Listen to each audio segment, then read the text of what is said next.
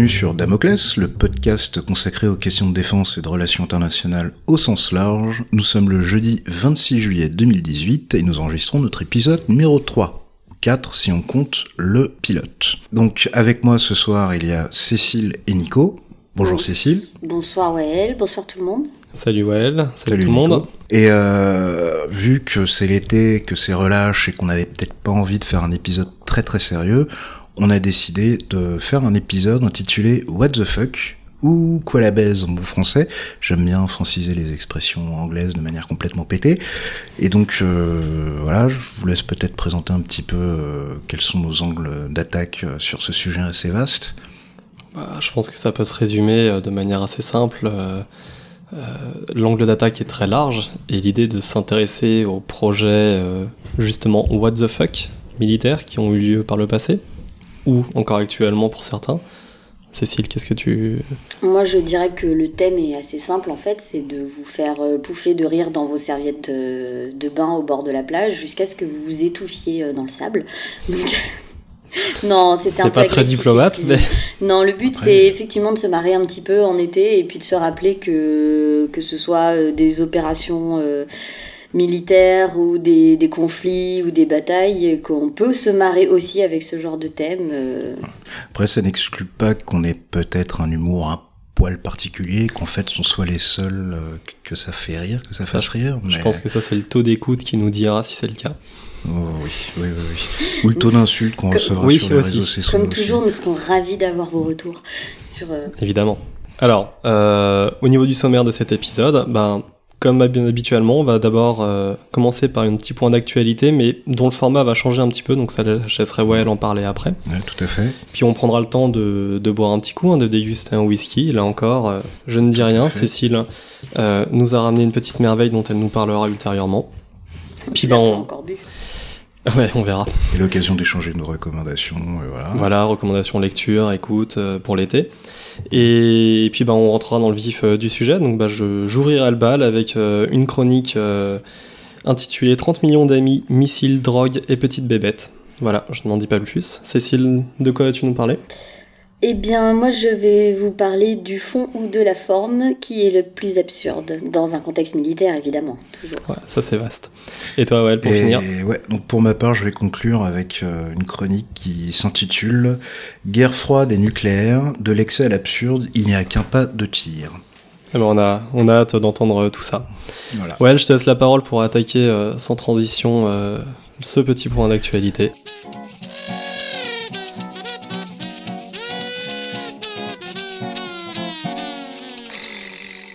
Je te remercie Nico. Donc euh, comme on vient de le dire, euh, on a décidé en fait de faire un petit peu évoluer notre euh, format concernant les actus, dans le sens où en fait on n'a peut-être pas forcément beaucoup de valeur ajoutée en termes d'actualité, parce que la plupart des gens qui nous écoutent suivent quand même pas mal ces questions, et que donc on a préféré prendre un petit peu moins de temps pour traiter les questions d'actualité, et on a adopté un, un format un peu signaux faibles. C'est-à-dire que parmi ce dont on va vous parler, il y a des choses qui sont évidemment plus grosses que, que d'autres. Il y a vraiment des breaking news de ce, dans ce qu'on va aborder. Mais l'idée, c'est de passer un petit peu moins de temps et de signaler en commentant brièvement et sans forcément trop débattre, histoire de pas nous appesantir là-dessus et de consacrer peut-être un peu plus de temps en proportion avec les, aux chroniques. Parce que si on nous a demandé de contenir un peu le format aux alentours d'une heure quinze. Donc on va essayer de, de, se faire violence et de contenir en deçà d'une heure et quart. Voilà, voilà. Donc euh, je vais passer la main à Cécile qui va commencer avec ses, ces trois petites news. Euh, voilà, donc c'est des, des, petites news, des signaux faibles, je sais pas comment on peut appeler ça. Donc euh, effectivement, bah, la première news, c'est que euh, le ministère de la Défense britannique a décidé donc euh, très récemment de revenir euh, sur le, le, véhicule, enfin le programme du boxeur. Donc il faut savoir qu'ils avaient quitté ce programme en 2003. Donc finalement ils ont fait machine arrière sans mauvais jeu de mots. Euh, et donc ils ont décidé de faire de ce, de ce véhicule, donc le Boxer, le euh, Mechanized Infantry Vehicle de son armée de terre. Excusez-moi pour l'accent, c'est magnifique, je sais. Donc euh, deux petits points importants là-dessus. Bah, D'une part, ce qui a surpris pas mal de gens, c'est qu'ils sont passés d'un contrat initial de 400 véhicules à 1500 véhicules. Voilà, donc Ça c'est fait. Ils vont passer via euh, OCAR, donc l'organisation euh, conjointe de coopération en matière d'armement. Donc pas d'appel, euh, etc. Ça va être c'est classé, ça va être par OCAR. Et puis le deuxième point que tu m'avais très justement fait remarquer, Well, Mhm. à ce sujet, c'est qu'effectivement dans les accords de Lancaster House, et ils avaient envisagé un VBCI à l'origine et apparemment euh, l'affaire est plutôt classée. Donc euh, ça va dans le sens euh, de quelques difficultés de partenariat dans les industries de l'armement, entre autres, entre France et, et les Anglais euh, dans le contexte actuel. Je passe encore plus vite sur la deuxième news parce que j'ai été un petit peu longue déjà. Donc euh, la Suisse euh, va acquérir euh, via la société Elbit Systems un premier exemplaire d'une nouvelle version du drone Hermes 900 ou Starliner pour les intimes. Donc il a été adapté en fait parce que je sais pas si vous vous souvenez mais en 2014 euh, le Hermes 900 avait été, utilisé pour la Coupe du monde de, football donc au Brésil. Et euh, malheureusement, là où il a volé, en fait, l'espace euh, où il a pu euh, être déployé, il a dû être interdit pour le trafic aérien parce qu'il n'était pas euh, conforme aux normes. Donc là, cette fois-ci, il a été quelque peu amélioré. Des- il comporte des capteurs qui lui permettent euh, de détecter et donc d'éviter d'autres avions puisqu'il vole à 30 000 pieds. Donc qui est euh, à la- au niveau des, des avions de ligne, si je ne dis pas de bêtises. C'est bien à ça. peu près ça. Elbit, qui est une société israélienne, hein, Ah, tu fais bien de le signaler. on précise. Et donc, euh, dernière petite, euh, petite news, donc euh, il y a une commission parlementaire britannique donc, qui s'était réunie, en fait, qui travaille depuis 2012, euh, ils bossent dur, sur la question de l'emploi des drones par le ministère euh, de la Défense britannique. Et le 17 juillet dernier, donc euh, cette euh, commission parlementaire ou APPG pour All Party Parliamentary Group on Drones, encore une fois, désolé pour mon accent, donc il a sorti son rapport d'information. Donc euh, je sais pas si je vais oser lire le titre. Allez, je me lance. The UK's use of armed drones working with partners. Donc comme vous l'aurez compris, le rapport est beaucoup centré sur comment on travaille avec nos copains pour que, euh, en gros, quand eux ils déploient leurs drones ou quand nous on déploie nos drones, euh, on soit pas euh, trop limite en termes d'intervention. Donc il y avait quand même 66 parlementaires qui ont travaillé sur ce rapport. Et donc même s'ils reconnaissent le rôle crucial des drones, bah, ils se posent vraiment la question de euh, comment bah, certaines opérations conduites par des alliés du Royaume-Uni ont pu... États-Unis. Je vois pas de qui tu parles. Carotte. Euh, ont pu frôler un petit peu avec l'illégalité. Donc euh, voilà, il y a quand même 19 recommandations et euh, la première, je donne un exemple comme ça, c'est euh, d'expliciter l'utilisation des drones dans les environnements complexes lorsqu'il y a des partenaires impliqués. Donc trois petits points, je vous laisse méditer là-dessus. Euh, Nico, euh, tu avais des petites, euh, petites news Oui. à nous faire aussi, je crois Oui, oui. Bah, merci Cécile pour ces, ces trois Cécile. infos euh, très, très intéressantes. Alors moi, je vais commencer par, euh, par un petit point pandémie. Euh, je pense que c'est quelque chose que je, je ferai Ouais. par la suite dans, dans, dans, dans tous les épisodes. L'idée n'est pas de faire un, un listing exhaustif des, des risques sanitaires à travers le monde, mais juste de focaliser sur deux ou trois particulièrement pertinents. Donc pour la faire euh, courte, euh, donc on, a- on avait déjà parlé précédemment de l'épidémie d'Ebola en, en RDC. Et bien cette, euh, cette, euh, cette pandémie est enfin stoppée. Donc il y a en tout cas plus de risques euh, importants d'Ebola dans cette, euh, dans cette région-là d'Afrique, en tout cas pour l'instant. Tant mieux pour eux. Alors par contre, Bien joué les gars. voilà, bravo l'OMS. Mais par contre, en parallèle, donc c'est une pandémie de polio chez les enfants qui commence à refaire surface. Donc il se trouve que Il n'y a pas un euh, vaccin contre la polio? alors, euh, il y a un vaccin, il y a même deux vaccins en fait. Un vaccin euh, jambe administration standard. euh, Non. Alors, un justement pour la jambe gauche ou la jambe droite qui est euh, le vaccin par injection qui est celui utilisé euh, partout. Euh, et un vaccin d'urgence en fait par une administration orale, donc euh, c'est un liquide à avaler, qui en fait euh, est beaucoup moins précis, beaucoup moins stable, et qui en fait serait à l'origine de cette résurgence de, de polio euh, en Afrique. Ah. Donc c'est assez inquiétant parce que c'est dû au mauvais usage d'un vaccin qui normalement est censé être utilisé qu'en conditions vraiment d'urgence, et qui là a été utilisé en De manière dévoyée, quoi. Voilà. Mais faites vacciner quand même. Oui, ça on le redira jamais assez. Il faut faire vacciner. Et donc, euh, donc c'est à surveiller. On en saura plus euh, ultérieurement. Et alors, euh, l'autre région, c'est euh, l'Afghanistan avec euh, Pardon, le Pakistan. Je savais bien que j'avais fait une un connerie. Euh, le Pakistan La avec frontière est mouvante, hein, de toute façon. le retour Donc, euh, d'une épidémie de typhus euh, qui là encore pose problème puisque là c'est une, euh, une souche qui serait résistante aux antibiotiques et qui euh, progresse extrêmement vite. On a vu aussi des cas euh, retournés euh, en Occident, donc deux patients euh, aux États-Unis revenus euh, malades du Pakistan. Alors même si dans les pays occidentaux la maladie est très bien traitée, au Pakistan malheureusement ce n'est pas le cas. Et euh, donc c'est vraiment à surveiller à cause de, de ces phénomènes de résistance aux antibiotiques. Les antibiotiques, c'est pas automatique. Exactement. La vaccination, c'est automatique. Les antibiotiques, non. Voilà, sur ce slogan, deuxième petite actualité. Euh, alors, c'est pas vraiment une actualité, c'est un article que j'ai lu qui a été publié dans Science, euh, publié par Teng Wang euh, et collaborateurs euh, il y a de ça euh, deux semaines.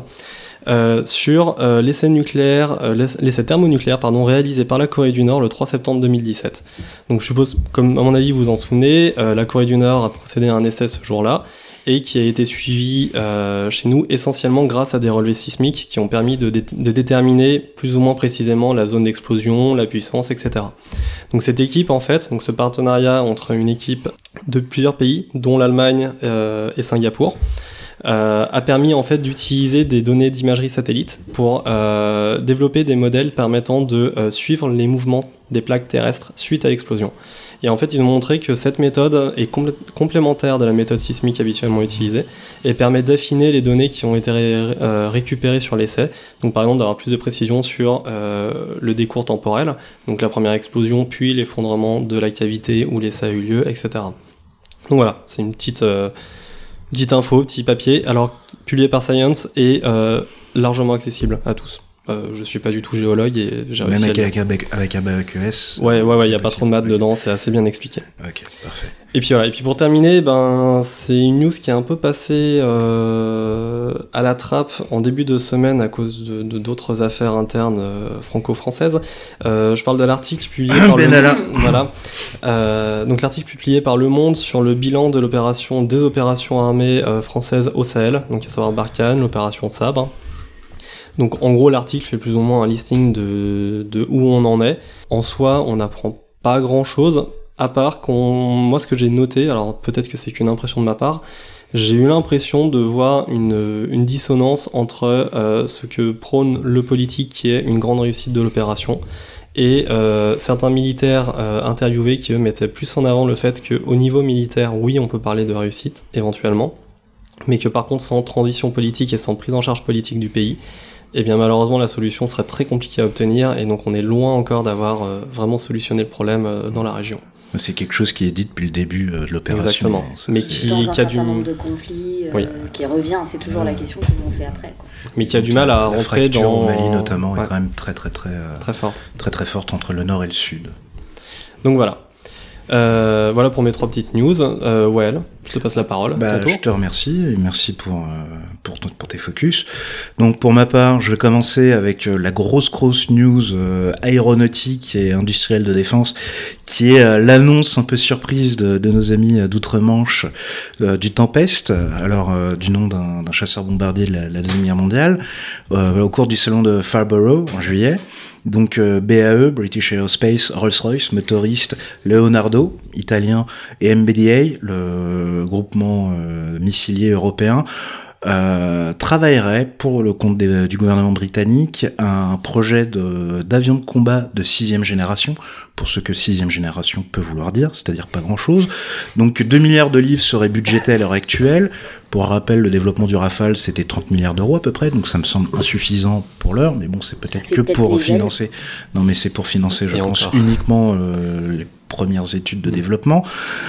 Et euh, l'entrée en service est prévue pour 2035, soit 5 ans avant le, SCAF, euh, système de combat aérien futur franco-allemand, dont on a déjà parlé euh, dans- assez longuement dans d'autres épisodes. Donc une maquette qui ressemble être un petit peu réchauffée a été révélée avec quelques euh, planches euh, PDF. Alors ça laisse euh, pas vraiment augurer de ce dont il s'agira à terme, mais ça laisse entrevoir quand même un bimoteur furtif, dronisable, avec euh, la possibilité d'installer euh, une soute modulaire et puis toutes les choses qui sont un peu à la mode, c'est-à-dire euh, nouvelle interface homme-machine, euh, arme laser, enfin voilà. donc très très ambitieux hein, quand même. Mhm. Et donc Londres se place directement afin de remplacer ces, ces les typhons Ouais, c'est Typhoon, afin de remplacer ces Typhoon qui devraient sortir du service à l'horizon de 2035, se place en concurrence frontale avec le SCAF. Quelle surprise Alors, ils veulent pas le développer tout seul. Hein. Il y a plusieurs pistes de partenariat qui sont évoquées. La Suède, euh, qui produit le Gripen avec Saab. La Turquie, mais là, politiquement, c'est quand même assez compliqué en ce moment. Euh, L'Italie. L'Arabie Saoudite aussi. J'ai vu passer Ah euh, l'hypothèse éventuelle de l'Arabie Saoudite, qui pourrait être relativement intéressante, vu qu'ils sont déjà clients du Typhoon. Euh, ou encore la Corée du Sud. Pour un petit peu d'analyse, à mon sens, ça ressemble quand même beaucoup un coup de pression des Britanniques pour intégrer le programme euh, SCAF franco-allemand euh, pour euh, être en fait dans le cockpit et pas juste euh, dans la carlingue. Parce que là à l'heure actuelle la définition du voilà la définition du, du, du besoin à l'heure actuelle les Français et les Allemands veulent se la réserver quitte à ouvrir à d'autres partenaires après, mais je pense que les Britanniques veulent mettre un pied dans la porte, et il y aurait des choses intéressantes à faire, notamment avec Rolls-Royce, je pense que Safran MTU aurait à gagner à travailler avec Rolls-Royce. Donc, à voir, à savoir que Tom Enders, très récemment, il y a quelques jours, a indiqué, Tom Enders, le, le président, de- le PDG d'Airbus, a indiqué que la porte était ouverte et qu'il était d'accord pour créer un partenariat vraiment européen en intégrant les Britanniques pour euh, créer l'avion de nouvelle génération. Mais la décision sera politique et dépendra plus vraiment de Paris-Berlin que de Tom Enders. Euh, et pour rappel, Airbus avait quand même tenté, il y a quelques années, sans succès, euh, un rapprochement avec BAE. Donc, euh, on verra.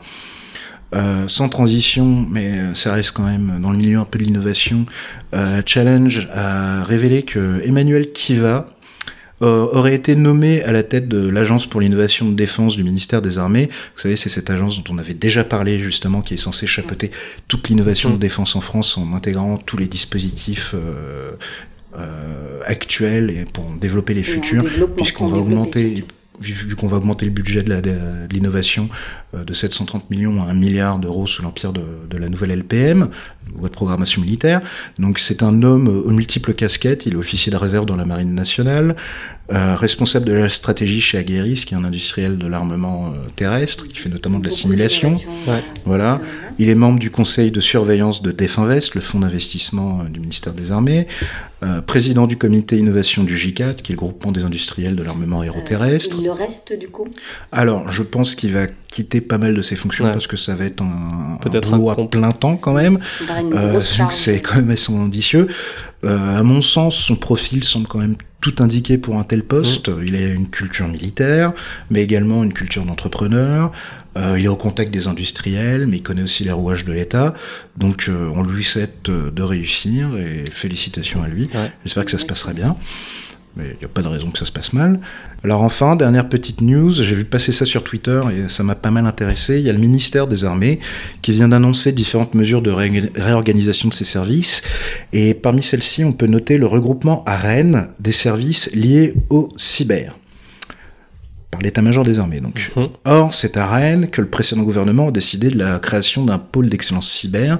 Il y a pas mal de startups consacrées au cyber qui sont dans le coin. Euh, J'ai appris que notamment le Minitel avait été développé dans ce coin-là aussi. Donc il y a quand même, ça- là, il y a une on base. rigole, Là, il y a on rigole, chose. mais d'un point de vue historique, l'ancienneté. d'un point de vue historique, il y a une certaine légitimité. Ouais, Donc c'est, non, euh, du coup, ça se tient. on- il y a aussi euh, ont visé là. Les loyers sont moins chers Ouais, aussi. oui. Et la galette aussi, c'est bonne. Et euh, il y a notamment Thales qui a installé un genre de- d'incubateur pour faire le lien avec les startups du, du secteur qui s'appelle La Ruche. Donc euh, on peut penser que c'est en train, on est en train de consolider vraiment un cluster d'innovation dédié euh, à l'écosystème du, du cyber en Bretagne, à Rennes. Donc euh, ça me semble une chose tout à fait intéressante à suivre. Et à suivre, du coup. intéressant aussi de Oui, sortir surtout, aussi surtout de- en Bretagne, hein, de étant à l'île de moitié France, breton. euh, Ça voilà. permet de se rapprocher aussi de la marine, un gros pôle cyber, je crois, qui, à mon avis, doit aussi être en Bretagne, du coup. Oui, j'imagine, mais euh, Mais du coup, Oui. permettrait de. pas mal de choses en Bretagne, de toute façon. Le Mont Saint-Michel, par exemple. Euh, mais voilà, voilà, c'était pour mes pour mes petites euh, pour mes petites news. Donc euh, voilà, on va peut-être faire la petite transition. On va laisser passer le jingle.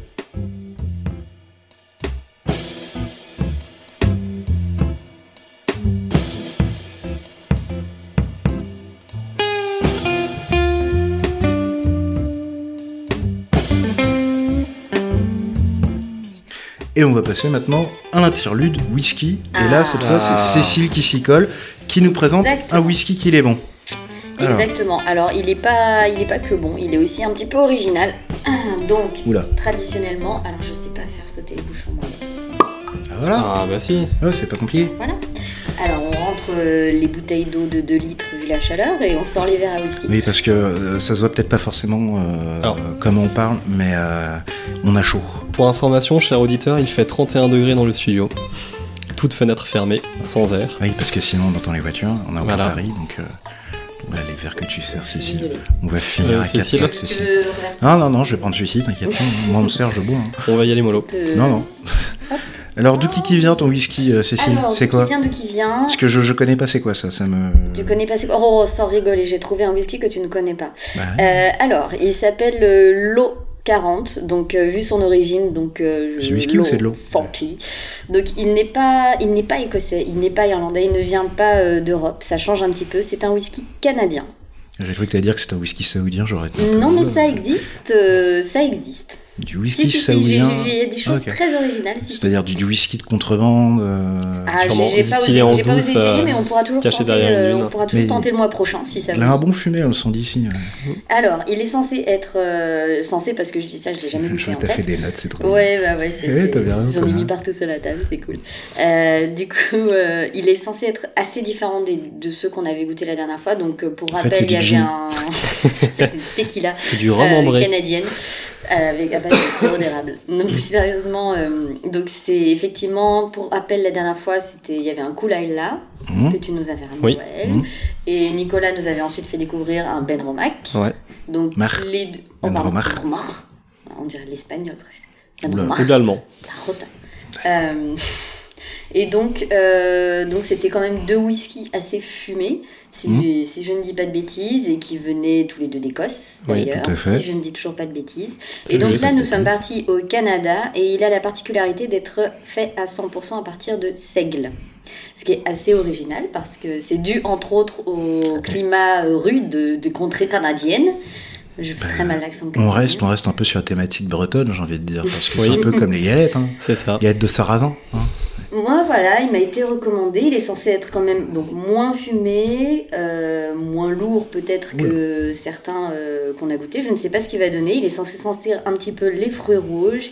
Donc il a été. Moi, je sens du euh, caramel. Ça sent la cerise. Donc il provient d'une distillerie Caramel. qui s'appelle euh, Hiram Walker and Sons, donc à Windsor. Voilà, donc euh, je, je vous laisse découvrir. Eh ben, il est censé sentir un peu le fruit rouge. Cheers. Alors, à la vôtre. Santé. Et c'est possible que personne n'aime, mais. Mais disez-moi, c'est qu'il est très bon ton whisky, ma petite Ah. Cécile. là. Est-ce que tu sens le, hum, comment, le sirop d'érable? Ah, tu l'aimes le chum, là, le whisky, là Ah non, il Tabarnak est pas mauvais du Il tout. est pas mal. Ça Oui. change vraiment des. Oh non, moi l'accent canadien. Il est sucré. Ouais, il a un côté sucré Il est justement. sucré, euh, Mm. Caramélisé, ouais. Ouais, ouais, il y a un côté caramel. Pas tourbé fait, du tout. euh, il fait très space side, en fait. Il Mm. est pas du tout fumé. Ouais, mais Spe euh, c'était le Ben Romar. Mm. Et il y avait un côté tourbé à la Oui, fin oui, mais- euh, que, que là, il n'y a pas. Ben Remarque est un peu plus particulier par rapport au space side. Il est très bon. Il est, euh, pas qu'il est fort, mais on sent plus l'alcool que sur Ouais. les autres. je Un petit peu. Bah, en fait, j'ai l'impression que dès qu'on sent moins le côté fumé et tourbé, euh, l'alcool ressort. un Généralement, petit peu dès qu'on s'éloigne de l'Écosse ou de l'Irlande, on sent Mm. tout de suite plus euh, il est l'alcool. distillé combien de fois? Deux fois. Deux Alors, fois. euh, J'ai noté, j'ai fait Ouais. mes devoirs. Une première fois dans un alambic à colonne, donc il faudra que tu nous expliques ce que c'est. On mettra peut-être un petit schéma sur le site. Et une deuxième fois dans un alambic de cuivre à repasse. Voilà.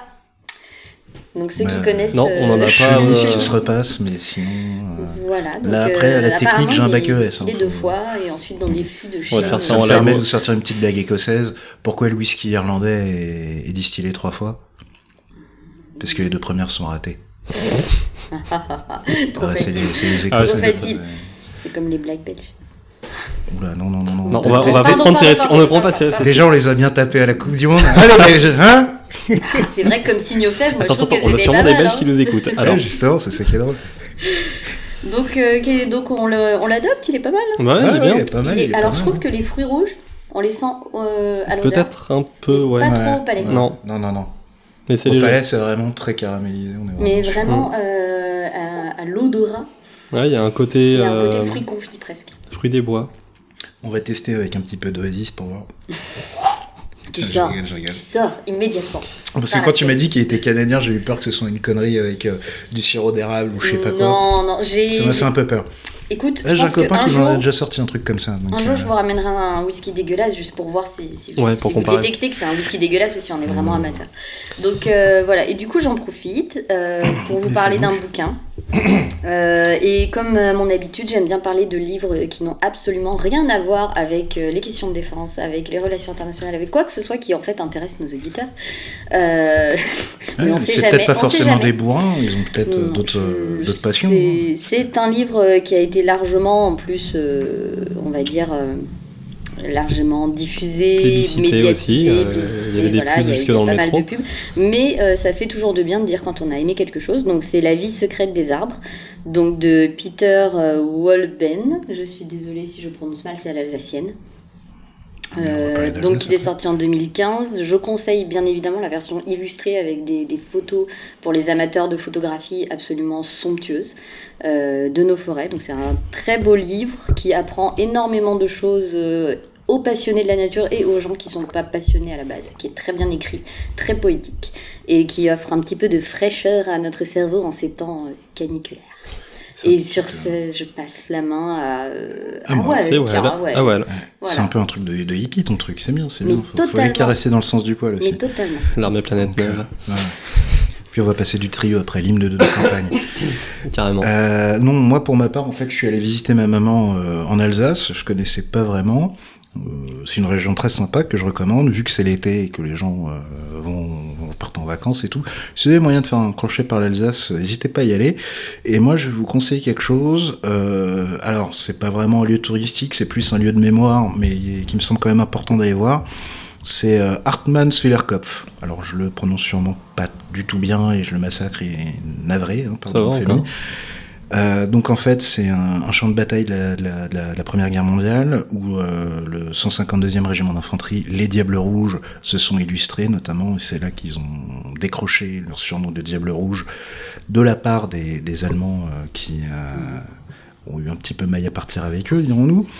C'est à la fois un lieu de mémoire dans le sens où il y a un, un magnifique mémorial euh, art déco. Vraiment, allez le Ah voir, ouais. c'est assez poignant, c'est assez majestueux et c'est vraiment un lieu de mémoire très très poignant qui a été construit très très vite après la Première Guerre mondiale et on sent que, enfin voilà, c'est c'est un lieu chargé d'histoire et peut-être surtout il y a moyen de visiter les les tranchées, questions qui ont été Ah ouais. remarquablement bien conservées. D'accord. Hein, Euh, en Il y a encore des casemates, il y a euh, des casemates qui ont été alors reconstruites un peu dans les conditions de l'époque pour montrer un peu comment c'était, Mhm. mais on, on- on voit encore les, les trous d'obus. euh, enfin, il y a des photos où on vous montre que le paysage était totalement lunaire après après les quatre ans de Mhm. combat. Euh, il y avait plus un arbre, maintenant il y en a. On voit la forêt qui reprend ses droits. Mhm. Euh, on voit encore des, des, des- des fils de fer barbelés. Enfin, c'est quand même assez poignant et ça montre un peu l'enfer de ce que c'était la Première Guerre C'est mondiale. Les lieux conservés comme ça. Oui, euh, oui, c'est vraiment très bien conservé. On voit que les gars, ils étaient à, à 20 mètres l'un de l'autre. Euh, Enfin, c'est voilà, ça montre un peu toute la violence que qu'a été euh, qu'a été ce conflit. C'est important euh, de faire vivre euh, ce Mm. genre de, de mémoire avec ce genre de lieu. Donc, Évidemment. si vous avez l'occasion cet été ou même euh, après, je pense qu'en hiver, ça doit être aussi euh, C'est c'est beau, Sous la en sous hiver, la neige, c'est ça doit très, être sympa. beau, très très beau. Mm. Bon, après, faut y arriver. Puis il y a le marché de Noël. Voilà. Bon après, prévoyez euh, pas mal de marches, hein, parce que le tour complet fait quelques kilomètres, et ça Mhm. grimpe pas mal.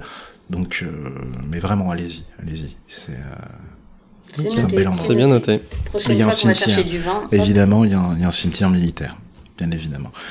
Et toi, Nico, qu'est-ce que tu nous Euh, bah moi, je vais vous parler de, de deux choses. Euh, une lecture et une écoute. Alors, pour l'écoute, euh, ouais, désolé, je fais de la pub pour un- une autre émission. hein. Il faut, Euh, il faut. C'est l'émission Chasseurs de nazis de France Culture. Ah bah ça qui- faisait longtemps qu'on n'avait pas parlé de nazis. Merci Nico. Mais de rien. Moi, c'est toujours des étés très passionnants. les Allemands les méchants, c'est bizarre. Et je connais cette théorie.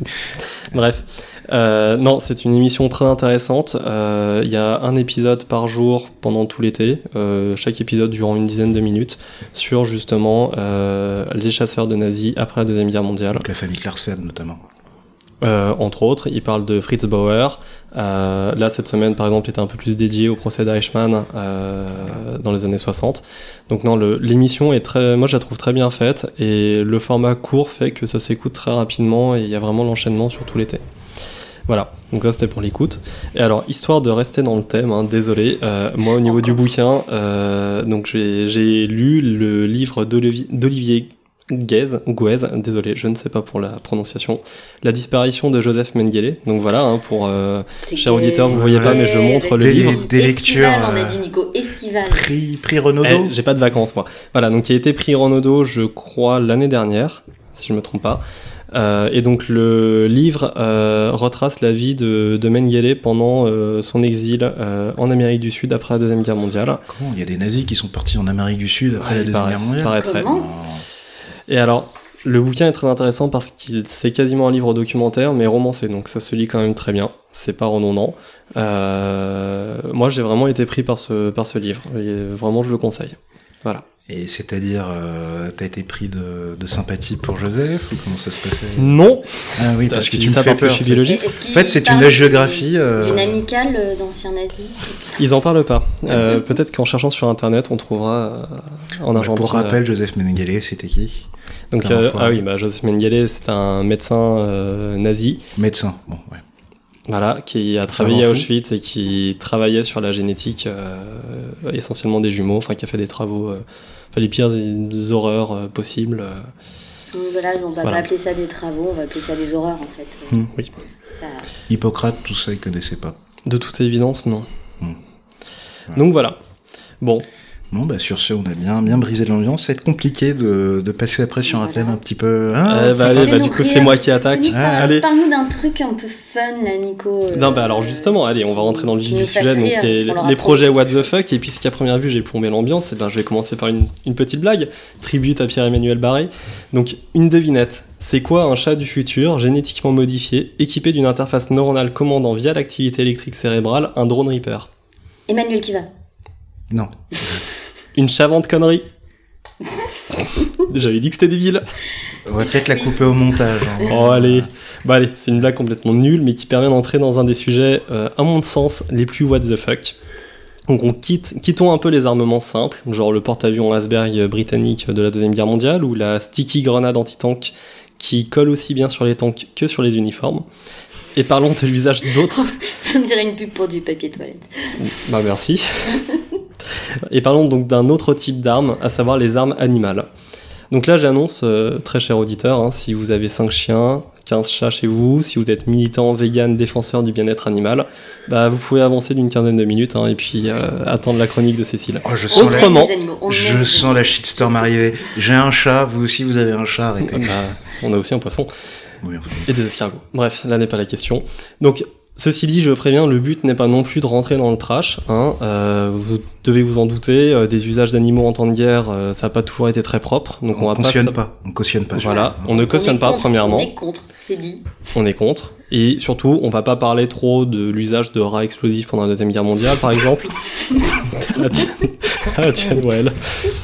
Ou On ne de pas. euh, Save Dead Bezim. Donc je suppose que vous ne connaissez pas ce monsieur.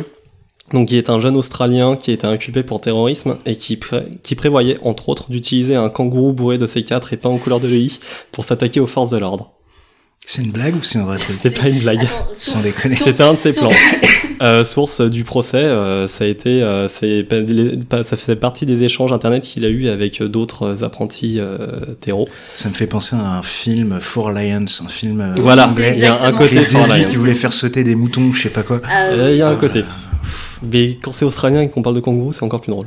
Bref, donc on va faire beaucoup plus soft et surtout beaucoup plus drôle, donc on va pas rentrer dans ce genre de trash.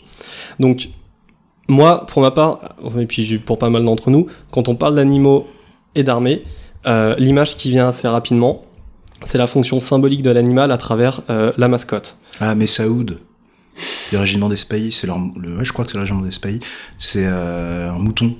D'accord. Enfin, ah bah tu vois, tu m'apprends quelque chose. Bah, on peut aussi citer la cigogne pour l'escadron des cigognes euh, de, de l'armée de l'air française. Enfin, il y en a plein. On pourrait dérouler toute une page Wikipédia d'ailleurs. Je suis sûr qu'il y en a Le une d'ailleurs. Il y en a sanglier, une. le sanglier pour l'escadron Ardennes aussi. Voilà, exactement. Bref, mais là-dessus, il y a rien de neuf. Et ça prend de la place dans le Euh, cockpit. Ouais, c'est un peu grand, ouais. Puis ça sent. Passons, passons. Euh, mais bon, donc on va pas s'apesantir trop sur les, la symbolique de, de l'animal dans l'armée, mais on peut quand même citer quelques mascottes un peu originales. Donc, euh, bon, vous, Well, toi je sais que tu connais, mais auditeurs, connaissez-vous Vostek Caporal Vostek. Vostek. Le caporal Vostek. Avec l'accent. Vostek.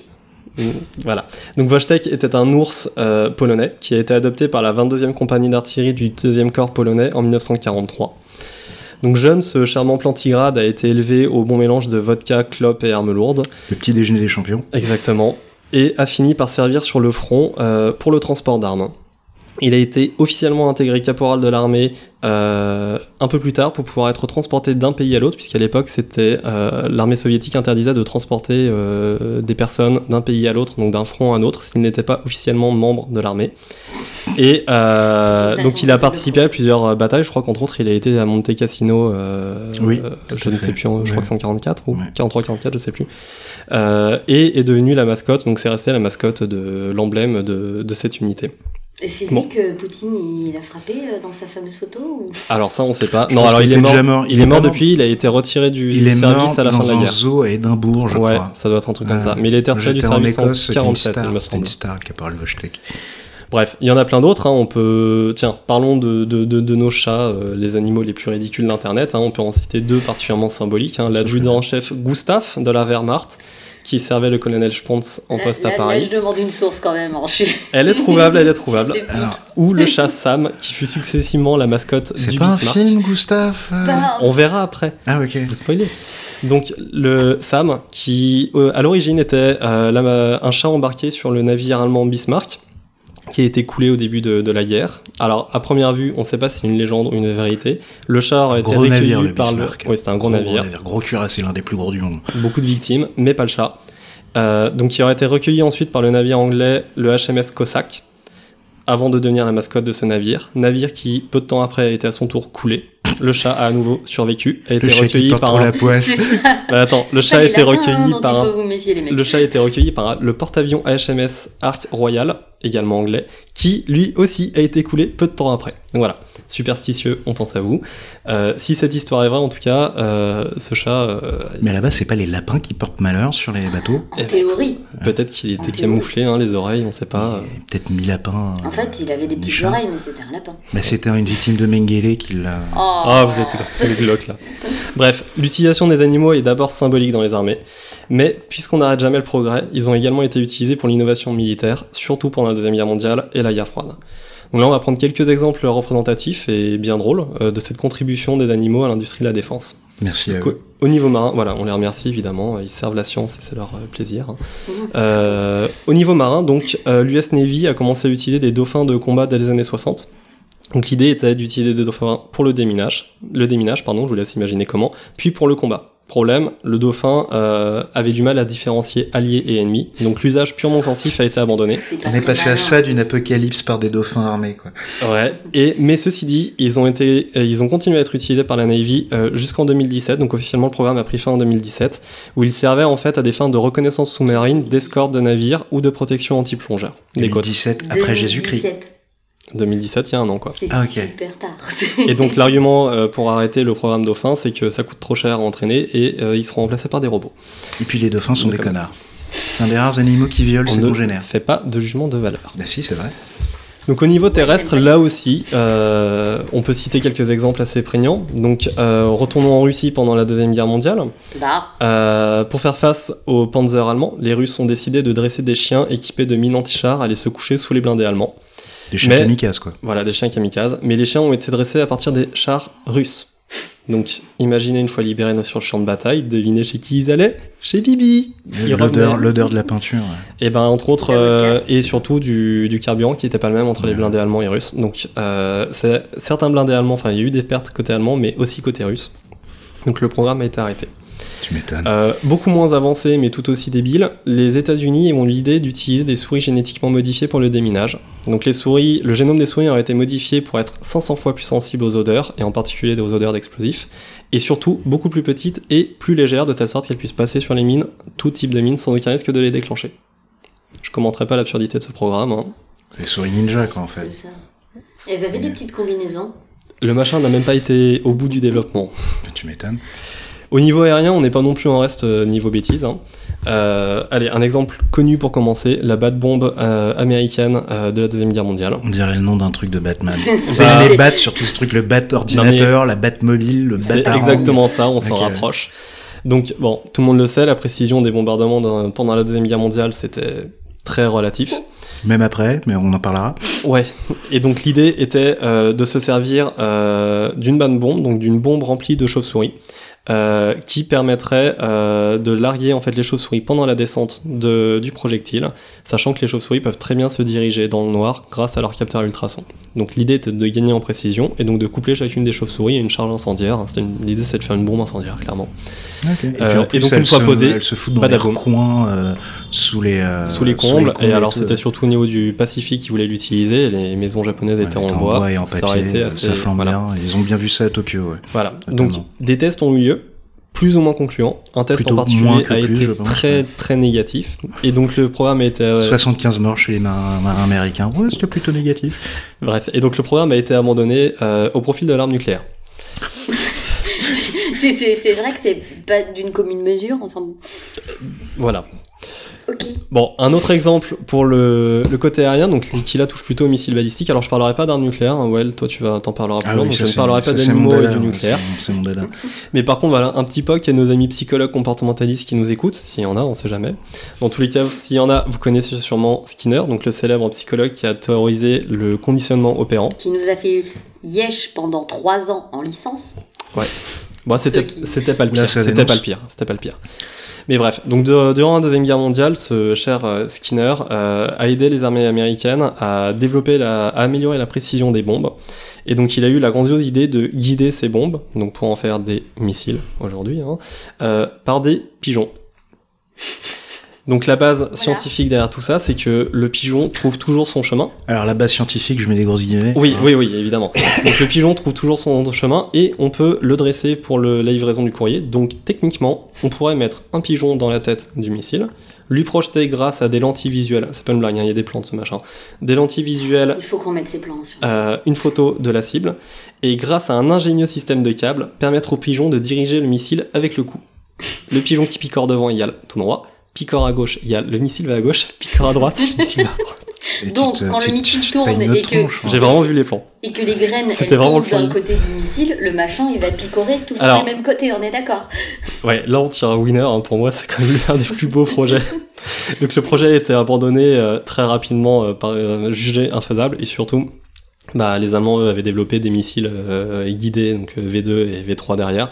Donc euh, l'avènement des missiles balistiques euh, guidés fait que le projet est tombé aux, oubli- aux oubliettes, mais beaucoup de gens y ont cru à l'époque. Mais quel dommage, quel dommage. Voilà. Allez, T'es sûr que c'est après que la CIA commence à travailler sur le LSD alors bah, C'est pas à ce moment-là? La CIA et le LSD. Allez, Ouais.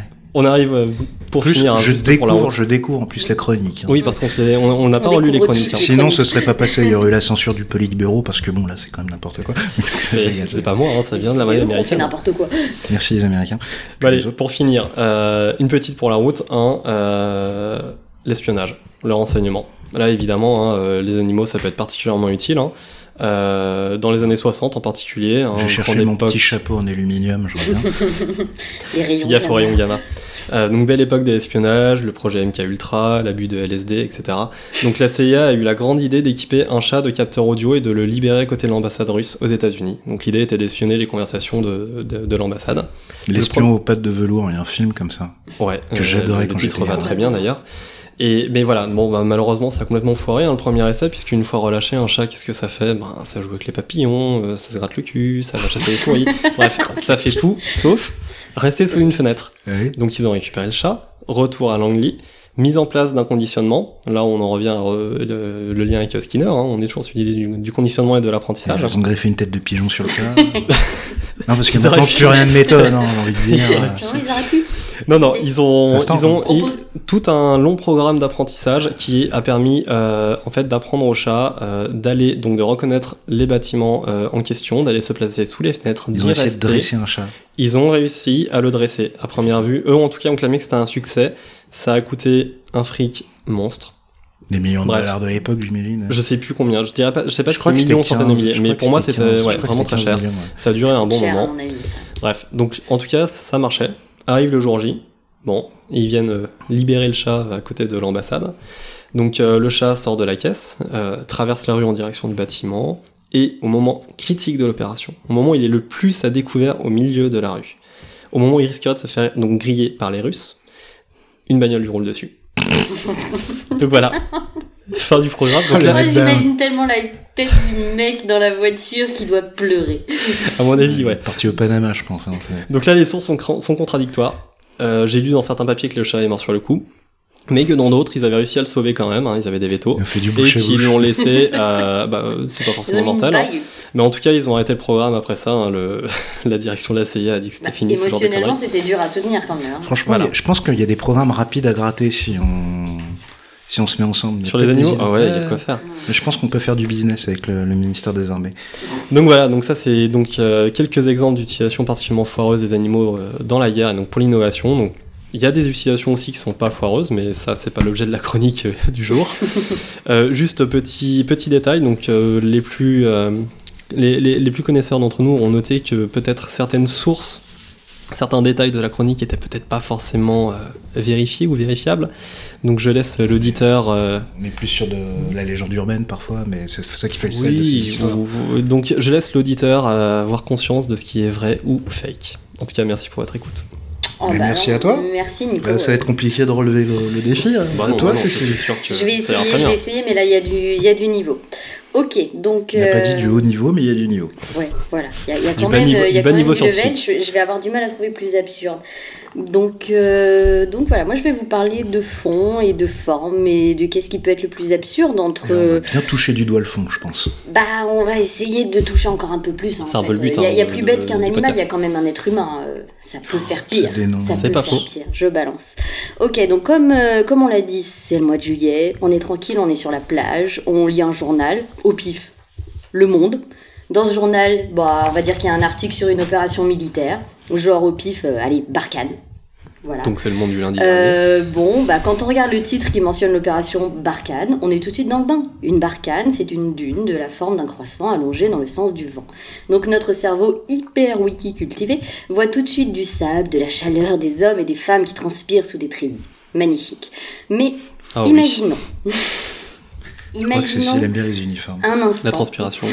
Mais je ne vous permets pas, messieurs. Donc je, je vous demande juste d'imaginer. Imaginez que vous êtes en train d'ouvrir ce journal et que le titre ne soit plus le bilan de l'opération Barkhane, mais le bilan de l'opération Camomille. Voilà. Tout de suite, euh, Donc l'imagination, ça va, ça vient. Est-ce que vous voyez déjà venir l'image de la pâquerette sur le casque, le rafale qui batifole dans un pré de vaches suisses Non, ça. C'est vrai qu'après, niveau street cred, ça se pose pas, tr- Mm. pas très bien. Voilà, donc opération Camomille. Donc c'était juste une espèce de- d'introduction maladroite pour amener l'idée Oh, que. Pas plus euh, maladroite que ce qu'on a raconté tout au long. Merci, donc, merci. Eh ben la forme ça compte un tout petit peu et je pense que c'est pas le service de communication des armées qui me contredira là-dessus. euh, Le D-code qu'on salue. Par exemple, ah, je voulais pas citer. je voulais- Donc d'abord, euh, qui blâmer hein Qui est-ce qui décide des noms des opérations militaires?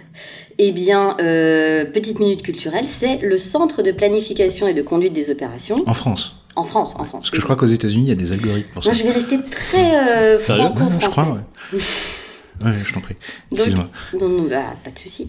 Donc, euh, c'est ce centre de planification de conduite des opérations, donc qui dépend de l'état-major des armées, qui émet des propositions. Et en fait, celui qui va valider, c'est le président de la République. Ah, carrément. Exactement. Donc, on sait qui blâmer. Donc, en fonction de l'année de l'opération, vous pouvez savoir qui a pris cette décision. Rainbow Warrior, t'es sûr que c'était un une bonne idée Voilà. Donc généralement, euh, les opérations, elles sont nommées selon un lien avec les caractéristiques locales de la zone, comme Sangaris pour le papillon de Centrafrique, Serval pour un félin du Mali, ou euh, encore Chamal, qui est un vent qui souffle en Irak. Pas très fun. Après, on remonte un petit peu, on voit qu'il y a des noms d'opérations hyper explicites. hein. Le mec, il s'est pas foulé. Il y a l'opération Arménie. Bon, voilà, ça c'est Ouais. fait. Ou l'opération Guerre là, Ça se d'Algérie. passait dans quel pays? Eh ben, euh, au Tchad. Non, je déconne. Arménie, voilà. Il y a l'opération guerre d'Algérie aussi. Là, c'est bon, voilà, on sait de quoi ça parle. euh, eh, C'est une grosse opération. Je sais pas, j'en ai jamais entendu parler. non plus. Donc là, euh, c'est clair, il n'y a pas besoin d'avoir porté une cravate à Sciences Po pour savoir de quoi il s'agit. Hein, et on sent quand même que le mec qui a décidé euh, de ce nom manquait un petit peu d'imagination. Et sans vouloir dénoncer, pour rappel, l'opération Arménie, c'est 1988.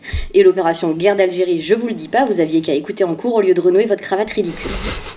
Donc parfois on a des noms qui sont un petit peu plus surprenants quand même. Dans un contexte d'opération militaire, il y a eu l'opération Badge. Voilà. Genre comme les pins. euh, Badge. Non, badge euh, D'ailleurs, il y a eu de l'opération réparation Badge des 1. badges euh, d'entrée, non C'est pas ça Il y a eu badge 1, badge 2, badge 3. Donc, quiconque qui a travaillé dans Badge ou avec 4, une administration. C'est comme les requis, quoi. On n'est pas loin de Badger, le blaireau. Donc, si vous avez travaillé dans ou avec une administration, vous imaginez une opération d'arrachage de badge à un responsable de sécurité un peu récalcitrant et de mauvaise humeur. En fait, c'est une évacuation de ressortissants en Afghanistan en 1991. Le rapport, pourquoi Je sais pas. C'est comme ça. Il y en a qui font carrément peur, hein, Après, c'est peut-être fait exprès pour qu'on sache pas de quoi il s'agit. Oui, peut-être. euh, Peut-être. Ou alors, euh, voilà, les, les, les fonctionnaires ressortissants, c'était les badges, je ne sais pas. Mais il y, a il y a un président Premier truc qu'il a vu, tu sais. Badge. C'est comme dans les chaînes de mail. Il avait son badge Le posé premier sur le truc qui est bureau. sur ta gauche quand tu as ton ordinateur, c'est ce que tu, ce sera, ce sera ta, ta prochaine vie dans l'autre monde. Tu vois, enfin, une Je, pense qu'on n'est pas loin de ça. Bon, allez, on continue un petit peu. Et il y a des noms, donc comme je vous disais, qui font vraiment peur. hein. Là, ça fait sérieux, euh, ça fait opération militaire. Il y avait l'opération Bioforce. Ah, Ok J'imagine Bioforce. Bioman. Non, non, non, non. Alors, ok, ça fait quand même, moi je trouve, un peu médicament pour améliorer le transit. ouais. Mais bon, ou un tu Fidus euh, actif. C'est pas très cool pour Djibouti en 1985, mais bon. Voilà, donc Bioforce, pareil, il y a eu le 1, le deux, le 3. C'est quoi le rapport entre Bioforce et Djibouti en fait? J'ai pas encore euh, saisi cette nuance, mais ça une L'épidémie de touristas à Dji- à Djibouti au. Ouais, Il paraît que c'est un gros problème quand même. Les touristas, oui, c'est gênant. Bah, des bifidus, hein, il ne faut que, il ne faut que ça. Donc l'autre opération qui fait un peu peur, il y a Oui, on parle de caca, c'est l'été, bon voilà. Oh, ouais. Excusez-nous. Oh, ouais. Voilà, le niveau, le niveau. Donc euh, remontons le niveau. L'opération Black Arrow. Voilà, là vous quelque chose, pensez Black Arrow, là vous pensez à un blockbuster américain, des Marines peints, un peu toutes les couleurs qui sauvent la planète, et Steven Spielberg qui regarde tout ça. Des Marines peints de toutes les couleurs. Ouais, Iron un Man. truc comme ça, quoi. Non. Alors après, vous avez des autres opérations. C'était quoi, les- Black Arrow?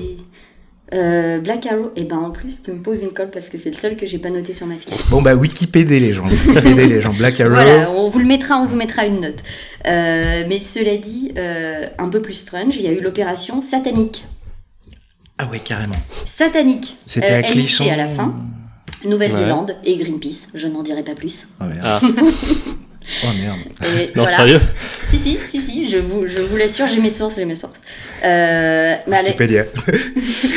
Non, quand même, quand même, ouais. Un peu plus de légèreté, on va sortir de tout ça. Il y a des, des opérations qui ont l'air fraîches, légères. L'opération Camomille, donc. Et Ah c'était une vraie opération. Ah oui, il y a Camomille. Il y a l'opération Citronnelle aussi, au Tchad. Après, Donc, Camomille pour le, pour le soir, pour s'endormir en, en OPEX. Et puis citronnelle euh, pour les moustiques, hein, Ouais, parce bah qu'en OPEX, voilà. euh, c'est un problème, on en a parlé. les hein. moustiques c'est un problème. Alors moi, je dirais a que c'est pour les mecs qui ont fait Bioforce avant, une petite Camomille, ça fait toujours du bien. hein. Exactement. Euh, Donc Camomille, Mais après, il faut savoir que le, le premier essai nucléaire français, vous saviez comment il s'appelait Ah merde, j'ai oublié. Mais oui, c'était aussi Gerboise bleue. Voilà, Gerboise Ah, bleue, bah ouais. oui, bah, Voilà. mignon. Ça avait Voilà, peut-être bon, un lien euh, avec le lieu. Après, le premier essai indien, c'était euh, Smiling Buddha. Donc aussi, euh, niveau message politique un peu Smiling ou contradictoire. Smiling Smiling. Ah Smiling. oui, non. Ouais, Bouddha souriant, tu vois, pour une bombe atomique. Oui, mais il y a un lien quand même, tu peux trouver. Ah, le ton est donné, quoi. capillotracté, mais tu peux trouver un lien. Euh, ouais, enfin, euh, c'est pas trop dans son credo, je crois. hein. Plutôt peace out quand même, le. Bouddha, non? Enfin, bon. Voilà, donc camomille, citronnelle, je passe sur les noms de végétaux parce qu'en fait il y en a un milliard, il y a gardénia, géranium, enfin vous pouvez trouver n'importe quelle Pissenlit fleur. par la racine. Euh, pissenlit, non, pas encore, mais à mon avis ça va venir. Il y a eu l'opération crevette. Oh, voilà, génial. c'est mignon, on imagine, enfin bon, au Bénin, Imagine en Forrest 1977. Gump avec son L'opération crevette, moi j'imagine le mec super sérieux qui met sur son CV, j'ai participé à l'opération crevette après avoir fait citronnelle et camomille. Parce que le, Nickel. le, le reclassement des, des militaires, c'est un vrai problème. La reconversion. Voilà, reconversion, voilà. Donc je vous laisse mieux. faire travailler un peu votre imagination. Voilà, vous laissez l'imagination vous emporter et vous essayez d'imaginer une image sur ce qu'a pu être l'opération Farinex. Là, franchement, tu m'as perdu. Du pain. Voilà, du. Il Yémen, 1993. C'était pas drôle du tout, mais c'est juste que Farinex, pourquoi, je ne sais pas. Mais voilà. Ou alors, essayez d'imaginer ce que, pourquoi l'opération euh, en Papouasie-Nouvelle-Guinée en 1998 s'est appelée Flying Fish, Flying Fox. En un seul bloc. Voilà. Alors Flying Fish, je peux Moi, ça, à la limite, je peux Flying- comprendre Mais. Flying Fox, c'est quoi C'est un renard qu'on a mis dans un trébuchet je- Enfin, on a- Armée de mer. C'est le surnom d'un avion déployé là-bas, je sais pas. Euh, Je crois pas, non. Non, pas à ma connaissance.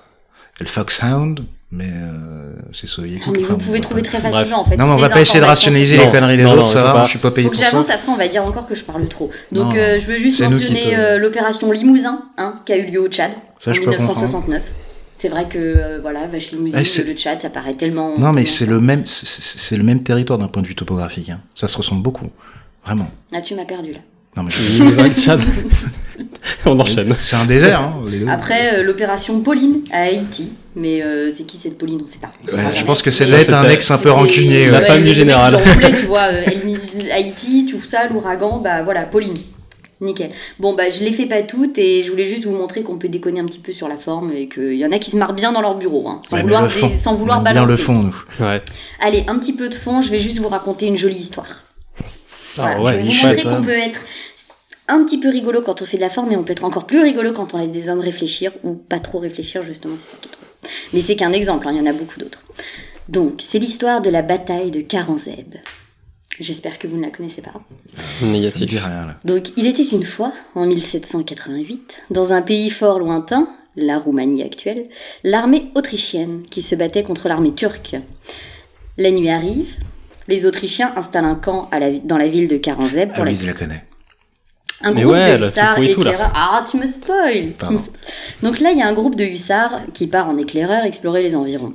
Et là, ils tombent nez à nez avec des gitans qui partagent très généreusement, mais pas tout à fait gratuitement, la liqueur locale avec, euh, avec nos amis hussards. Ça Qui- peut tellement taper. Ça rend aveugle.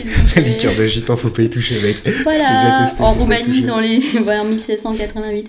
Donc, euh, donc voilà, donc ils se rincent un petit peu le gosier et pendant ce temps, en fait, et un petit Un peu plus loin, peu, des hussards. Il se troue l'estomac. il y a une autre compagnie de l'infanterie autrichienne qui était également en balade et qui décide de rejoindre notre groupe de hussards et qui veulent, et c'est tout à fait compréhensible, se rincer un peu le gosier aussi. Sauf que nos éclaireurs, mus par un instinct de préservation trumpien, je le viens d'inventer, ont alors construit une fortification de fortune pour empêcher les fantassins de venir se rincer le gosier à leurs frais. Donc, On dirait mes soirées en Écosse quand j'étais stagiaire. non, mais je veux dire, ça partait peut-être d'une bonne idée, hein, mais c'est parti un peu en live à ce moment-là. Parce qu'évidemment, donc ils ont commencé à s'insulter, ils ont commencé à. voilà, c'est monté un petit peu dans la pression. Et comme Hashtag toujours- tourne mal.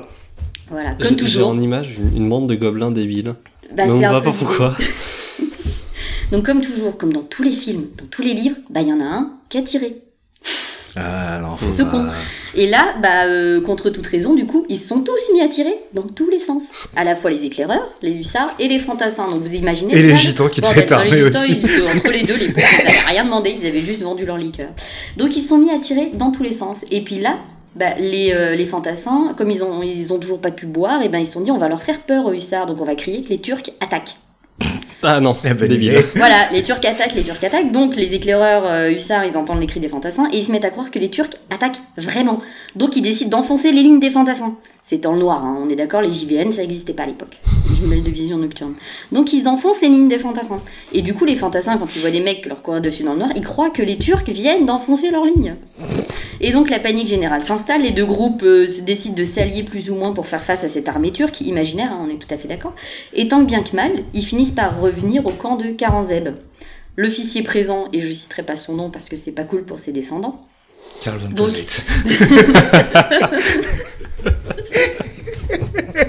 un, un petit gars qui a écrit un petit truc, euh, qui Ouais, paye pas de petit. mine. donc voilà, il y a un officier présent, Qui a une chronique dans DSI d'ailleurs. et sans déconner. Lui, il voit une bande de mecs qui braillent et qui tirent dans tous les sens, qui se précipitent vers son camp. Donc il croit que c'est une attaque turque. Il croit que c'est une attaque turque, évidemment le mec. Et donc il appelle l'artillerie. Et donc il a appelé une frappe d'artillerie, histoire de calmer tout le monde. Voilà. donc ils ont balancé l'artillerie. La bataille fait Ah, c'est vrai que ça hein. résout tout. hein. Ah ouais, non mais c'est Ah ouais. une bataille L'artillerie, l'arme savante, comme on disait, hein, Mm. qui mérite bien son nom hein, ce soir-là. Voilà. Elle a un peu pris cher ce euh, soir. la bataille, elle fait rage. Contre qui? Bah, personne ne le sait, hein, mais elle fait rage. Et ils s'en Contre foutent personne plein, et tout plein la ville. Tout ça pour que finalement, il y a un général courageux qui sonne la retraite face à ce redoutable ennemi imaginaire. Eu sont- combien de morts Alors, le bilan de l'opération, il y a deux sources, hein, c'est comme pendant les manifestations. Il y a des sources, c'est police. 150 morts, il y a d'autres sources, c'est 10 000. Bon, C'est morts, c'est quand même. euh, petite- soyons honnêtes, hein, il faut Alors, on va mettre vérifier. 5000 pour couper la poire en deux. Hein. Exactement. Et donc, du coup, par contre, ce qui est sûr, c'est que les Turcs, ils sont arrivés deux jours plus tard, ils sont bien bidonnés en récupérant la ville de Karanzeb. Ils ont dû coup, leur ouais. rouler dessus, c'est con. Ils, se sont, ils sont arrivés, il y avait quand même des cadavres euh, partout. ils se sont dit, mais qu'est-ce qui s'est passé? Ah, la rêve partie qui tourne mal, quoi. Donc, euh, c'était la morale de l'histoire. Vous pouvez laisser boire vos hommes, messieurs les officiers, mais par pitié, achetez-leur de bonnes jumelles de vision nocturne. C'était pour relancer sur l'innovation. Il faut, il faut des bonnes jumelles de vision Mhm. nocturne.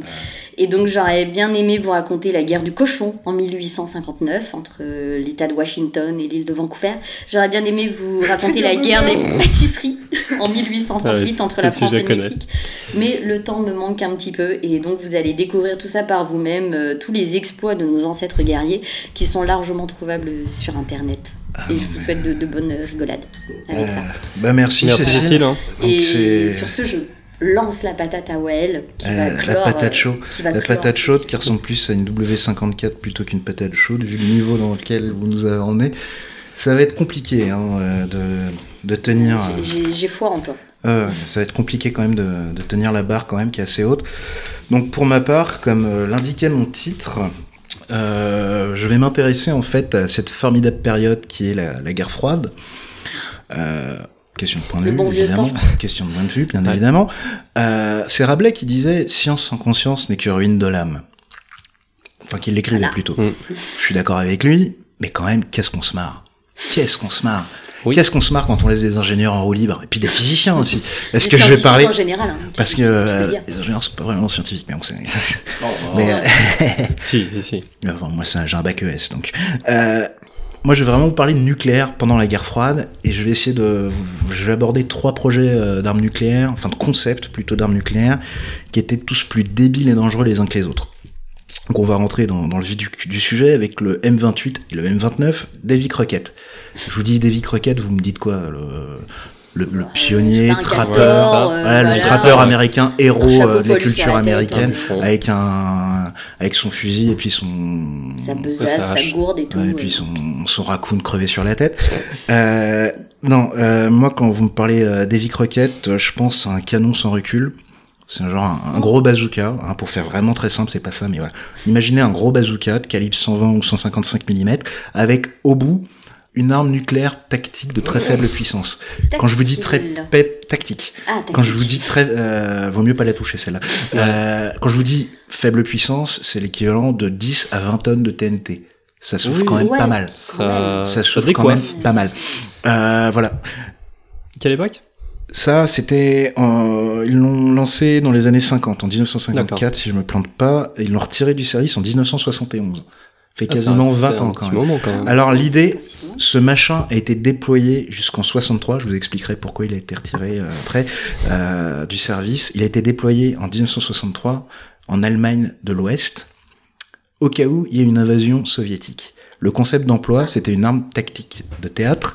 C'était si jamais les Russes, les Soviétiques, pardon, arrivaient à enfoncer les lignes euh, de l'OTAN, c'était d'avoir un moyen un peu de couvrir la retraite en ralentissant les les, officiers, enfin les armées russes, soviétiques, en tirant des armes nucléaires tactiques de faible puissance, mais quand même qui balançaient pas mal de rayonnements radioactifs et de déchets nucléaires pour les calmer un petit peu. Voilà. Euh, non, là on n'est pas, Non, on n'est c'est- pas dans la on- dissuasion, on est dans l'emploi. Là, vraiment, on est dans l'emploi. Ouais, ouais. Euh, c'est vraiment la dissuasion à foirer, on balance ça pour Mm. couvrir notre retraite et pour le ralentir l'ennemi. Donc c'était servi par une équipe d'à peu près trois gars, typiquement sur une Jeep. Une Jeep, hein, c'est-à-dire la Jeep. Jeep Willys Ouais, ouais. euh, pour Le, le machin Lego, quoi. Ça supportait le Voilà. recul. En Voilà. plastoc. Il y a justement un canon sans recul, Ouais. comme le nom oui, indique. Oui, oui, pardon. Pas de recul. Après, vaut mieux éviter de se tenir derrière parce que bon, ça te fait un petit, un petit trou dans l'estomac, un peu comme, euh, un peu comme l'alcool de gitan tout à l'heure. Euh, et donc la portée du M28, c'était de l'ordre de 2 km. Et celui du M29 de l'ordre de 4 km avec une précision qui tenait en fait de votre beau-frère bourré qui essaye de jouer au mulky avec les petits neveux. tu vois En gros, tu fais souffler euh, avec quoi. voilà, voilà. euh, Donc l'idée c'était de tirer dans une zone euh, pas super précise, hein, genre devant, Enfin, La derrière, Russie, genre on va viser ouais, la voilà. Russie. On va, on va viser l'Est, voilà. Euh, en sachant que le rayonnement létal était de 400 mètres. Alors attends. On Donc fait 400 calcul. mètres, t'es mort sur le coup. Voilà. Sur le coup, en quelques heures ou Ouais, quelques voilà. semaines. 400 mètres de rayonnement létal, et même à 2 km, T'es déjà bien atteint euh, voilà. Je dis pas que tu vas avoir un, un troisième bras qui va te pousser d'ici 20 ans, mais vaut mieux éviter de faire des enfants. Bien, c'est mon conseil. C'est mon conseil. Donc les servants d'armes, je pense que voilà, quand même, ça devait être compliqué pour eux. Euh, c'était un peu des troufions sacrifiables, hein, je pense. Donc voilà, l'idée c'était quand même de tirer avec une arme aléatoire Allez, qui produisait- voilà. dit. qui produisait quand même pas mal de rayonnements radioactifs, en étant à l'extrême limite, voire euh, en deçà de l'extrême limite du rayonnement euh, radioactif. Mhm. Et alors Ça a Il n'y a pas besoin d'un bac S pour dire que c'était pas une super bonne Non, idée. pas. te- Ce qui s'est passé, d'après la légende, je suis pas sûr de la réalité de ce fait, mais euh, en 1963, euh, le président Kennedy, en déplacement dans une base euh, en Allemagne de l'Ouest, euh, a vu ce machin et puis il allait voir euh, des bidasses qui, qui étaient censés l'armer. Il leur a posé deux trois questions, leur dire de quoi il en retournait? Bizarrement, quelques mois plus tard, l'US Army a décidé de retirer ça des inventaires euh, en, une- Allemagne de l'Ouest. C'est resté jusqu'en décision. 71, C'est une très sage décision. mais Ouais. euh, voilà, c'était Non mais ils l'ont fait quoi. Et Voilà. ils ont dit combien de, de- de- de- d'hommes ont été sacrifiés. euh, Alors, ça n'a jamais été utilisé en opération, mais il y a eu plus- pas mal d'essais. Il y a eu pas mal d'essais. Et euh, il a quand même été produit à 2100 exemplaires. Ah oui, quand même. Voilà. Ils ont tout détruit. C'est-à-dire que franchement, sur le marché noir en Transnistrie, il y a peut-être moyen de, de mettre la main là-dessus. Ouais. Sur ta cheminée, franchement, ce serait pas mal. Ah ouais. Euh, Ouais, mais voilà, c'est voilà, Et- c'est un peu un truc que j'aime bien, le Davy Crockett. Tir balistique ou en ligne droite? Ah non, en ligne droite, mais c'est pas balistique, c'est un voilà. genre de bazooka. c'est Genre lance- c'est Bah, à la limite, tu le lances à la main, c'est avoir 2 pareil. quoi. km de. sans rien? C'est-à-dire de Je veux kilomètres dire, à moins d'être en hauteur, la probabilité que t'aies 2 km sans le moindre obstacle pour aller shooter en Comme face. pour un char, un char d'assaut moderne, c'est à 4 km de portée en tir tendu. Ouais, hein. Tu sais, c'était les plaines, les, les plaines d'Allemagne de l'Ouest, il n'y avait pas grand-chose. Hein. certes. Voilà. Puis après, tu pouvais tirer un peu en cloche. Oui, hein. tires un peu en hein. c'est- Enfin, pas trop en cloche parce que sinon ça te retombe dessus. Mais voilà. Donc, euh, sans transition, mais quand même avec une transition. Alors, juste un truc. Là, en fait, euh, je voulais ouvrir là-dessus, mais j'ai oublié. Euh, vous connaissez un peu le jeu Fallout, la série de jeux Fallout?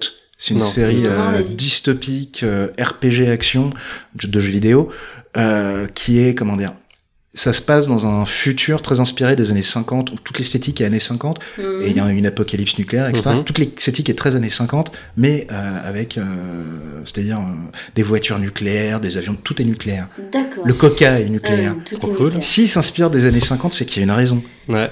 Plupart de ces projets, c'est les années 50, où le nucléaire était vraiment à la mode. Une grande époque. Ah bah, mais, une euh, époque, euh, à l'époque, les mecs, genre, on leur, euh, on leur disait de se, de se se faire dorer euh, la pilule au, radio- au radium, tu vois. Donc voilà. Donc là, sans transition, on va passer de l'autre côté euh, de l'Atlantique. On, on- on va au Royaume-Uni, toujours dans les années 50. Euh, les Britanniques, pareil, face à la menace soviétique, euh, une idée un peu similaire, mais euh, à une autre échelle. Les Britanniques se disent, le Ministry of Defense, ils se disent, voilà, si jamais les Russes arrivent, qu'est-ce qu'on fait euh, On risque de pas pouvoir les contenir. Donc, euh, ce qui pourrait être intéressant, tiens, comme concept, on va faire des mines, une mine nucléaire qu'on enterre, Ah, puis comme ça, les Ah, soviétiques arrivent, on fait péter idée. la mine, et Ça puis euh, ça contamine. En plus, ça fait plein de poussière radioactive. Ça, voilà.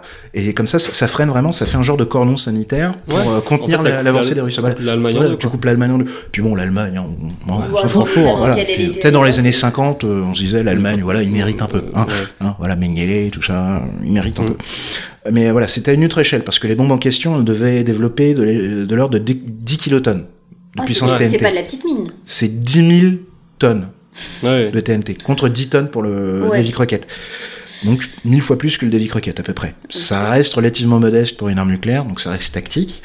Mais quand même, faut savoir que Hiroshima Nagasaki, c'était rayé de la carte par des bombes de 15 kilotonnes. Mm. Donc ça reste quand même assez violent. Oui, c'est la grosse L'idée, c'était de faire- disperser ça un peu partout. Voilà. Donc C'était de faire un cordon, d'enterrer ça sur un cordon euh, pour euh, empêcher les, les soviétiques d'avancer. Donc ça a été confié au Armament Research and Development Establishment euh, en 1954 et ça a été baptisé, bah, tu parlais de nom un peu débile, là c'était Blue Peacock. Ouais. Ah. Voilà, le pan bleu. Pourquoi pas Euh, Donc voilà, deux prototypes ont été construits et testés, mais sans fission atomique. Euh, et puis ils se sont rendus compte qu'ils avaient un petit problème, même un problème de, ta- de taille. en fait, c'est qu'ils se sont dit quand même, en Allemagne, il fait froid l'hiver. Mhm. On risque d'avoir un petit problème s'il fait vraiment froid. Ah, Le sol risque de geler Mhm. et ça risque de, de faire dysfonctionner le mécanisme de mise à feu. Ce serait con d'être bloqué. Surtout que si les Russes attaquent, bon, ils ont quand même un léger avantage climatique en froid. hiver. Quand il fait. Voilà, froid, ils vont attaquer voilà, quand il fait froid. C'est ouais. comme les Pokémon de type glace, ils aiment bien quand il fait froid. Donc ils se sont dit, Putain, voilà, faut qu'on réchauffe. Voilà, faut qu'on réchauffe ça. Comment qu'on fait Vu que c'est des mines, faut pas quand même que ça soit facilement repérable. Donc il est hors de question de le raccorder au réseau électrique. Ce serait trop facile. Puis les Ah oui. ingénieurs, ils aiment bien quand même avoir un Une petit idée. peu de défi. Donc il y a eu pas mal d'hypothèses qui ont été étudiées et une que je trouve géniale, qu'ils ont étudiée vraiment de, de manière sérieuse pour le coup, c'était comment faire pour maintenir ça à température au-dessus de zéro pour pas que ça gèle. Et si on greffait au mécanisme de vis à feu un poulailler, je, je déconne pas, je déconne pas. Si on greffait un poulailler, Ah, j'ai l'image, je veux voir le plan. un poulailler sous terre, hein, sous terre, sous terre, un poulailler avec le poulailler des- sous terre? Oui, un poulailler, enfin un truc Ah avec oui, des moi, je poules croyais que genre sous terre. Non, le truc camouflé. était Je pensais enterré. qu'il y aurait quand même au moins la cahute au-dessus. euh. Euh, non, non, non, tout, était sous terre, ou avec euh, de la bouffe et de l'eau pour euh, une semaine, pour qu'elle vive une semaine. Après, ça, Mm. ça nécessite quand même des contraintes logistiques, avoir des basses-cours quand même à proximité pour renouveler euh, la recharge de poulet toutes les Et semaines. puis tu nettoies comment con, le Le guano, guano bah, tu demandes aux stagiaires. hein. Ah, ça Euh, réchauffe. Et donc l'idée, voilà, c'est qu'avec leur chaleur corporelle, les poulets, les gallinacés en question, auraient euh, la- l'insigne charge et responsabilité de réchauffer le mécanisme des armes nucléaires pour pas que ça Magnifique. dysfonctionne. Euh, ils ont vraiment étudié ça sérieusement. Et Euh, et donc sur le papier, ils venaient de créer la première bombe atomique à l'énergie aviaire. Voilà, je Alors, trouve ça c'est beau génial. dit comme ça, c'est Alors, très en très cas de grippe aviaire, quel était le plan B euh, Des cochons. Je sais pas. Euh, donc en octobre 57, le projet était quasiment achevé. Mais en 58, le ministère de la Défense britannique a décidé d'abandonner le projet. D'une part, alors, pour plusieurs raisons, qui s'entendent plus ou moins. D'une part, et d'ailleurs ça rejoint un peu ta chronique, Nicolas. Ouais. D'une part, il était utopique de faire admettre à la République fédérale allemande, d'Allemagne, pardon, qu'il était nécessaire pour eux quand même de les sacrifier en plaçant des bombes euh, atomiques sur son territoire en Ça défend, et puis euh, Ouais, ouais. terre brûlée. Voilà, je pense qu'ils étaient pas super chauds les Allemands là-dessus. Ensuite, la retombée radioactive était quand même considérable et pas facilement maîtrisable. Suffit qu'il y ait un peu de vent et puis euh, ça Bah peut facilement arriver euh, en France ou en Belgique par pas aux exemple. frontières. Non, non. Non, alors nous, on aurait été Non, non. immunisés. Hein, euh, Non, non, justement. tout à fait, tout à fait. Et ensuite, euh, ils se sont quand même dit, ça fait pas sérieux quand même de mettre des poulets dans une bombe atomique, on va passer pour des cons. Euh, donc euh, ils ont abandonné ça. Et le petit euh, bonus point qui achève tout, euh, le dossier a été déclassifié en 2014, en 2004, pardon, en avril 2004, le 1er avril 2004.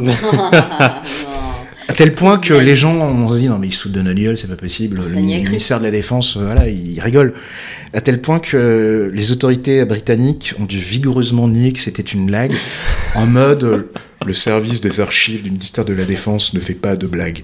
Vraiment en mode très britannique, très flegmatique. Ouais, très, ouais. Ah, Enfin voilà, ouais. ça c'est aussi un de mes petits Un préférés. projet, que j'aime un beau beaucoup. projet. Ah, c'est digne Et le, pigeon. troi- hein. le troisième est du même acabit, parce que j'ai Alors- l'impression que c'est toujours les, les oiseaux qui en prennent. Alors- euh, Guil, hein. Alors, le troisième, il est, il est moins drôle, mais il est débilement terrifiant.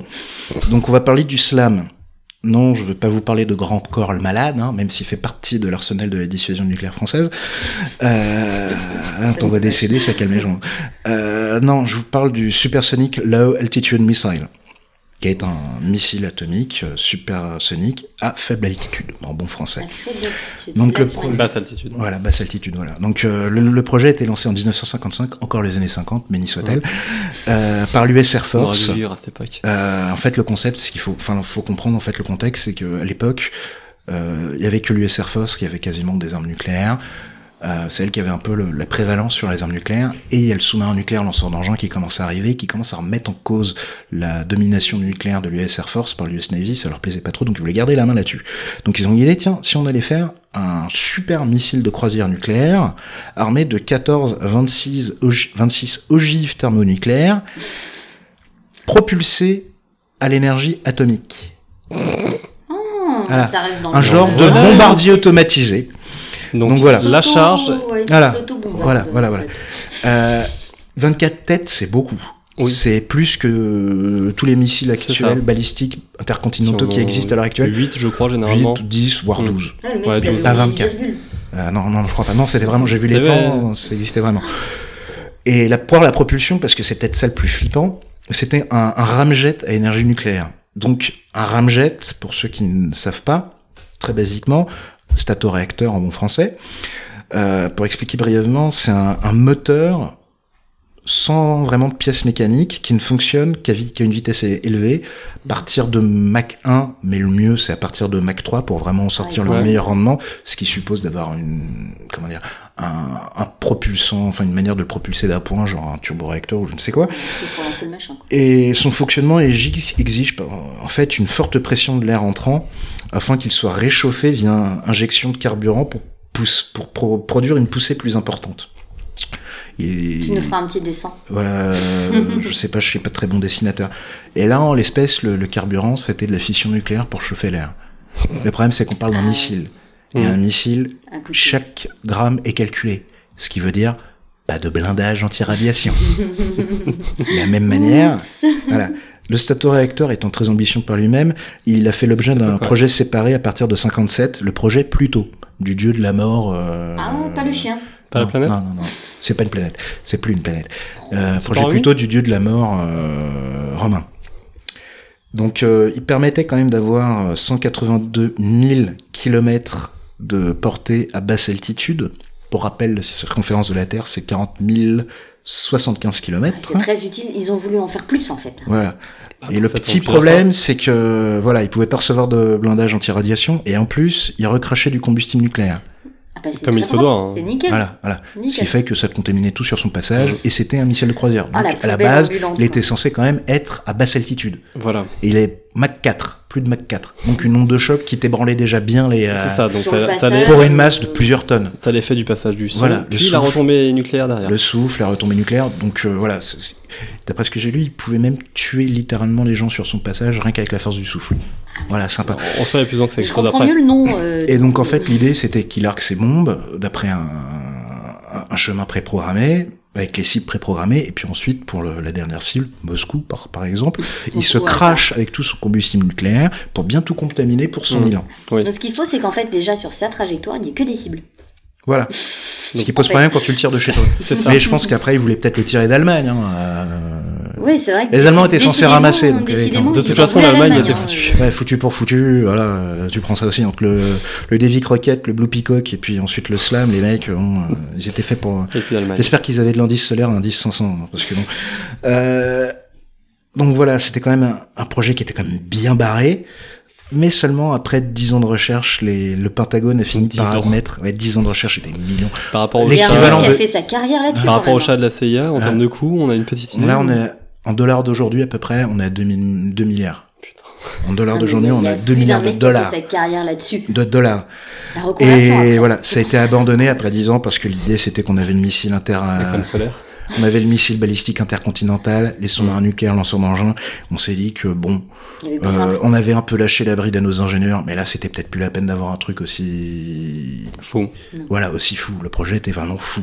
Je vous invite à aller regarder les photos du truc, même ça, ça tient plus de l'avion, du bombardier, Ah ouais, c'est ça, c'est un embarquer avion. Ils autant ont de réinventé têtes le et tout. concept de un l'avion. avion à propulsion nucléaire et puis automatique.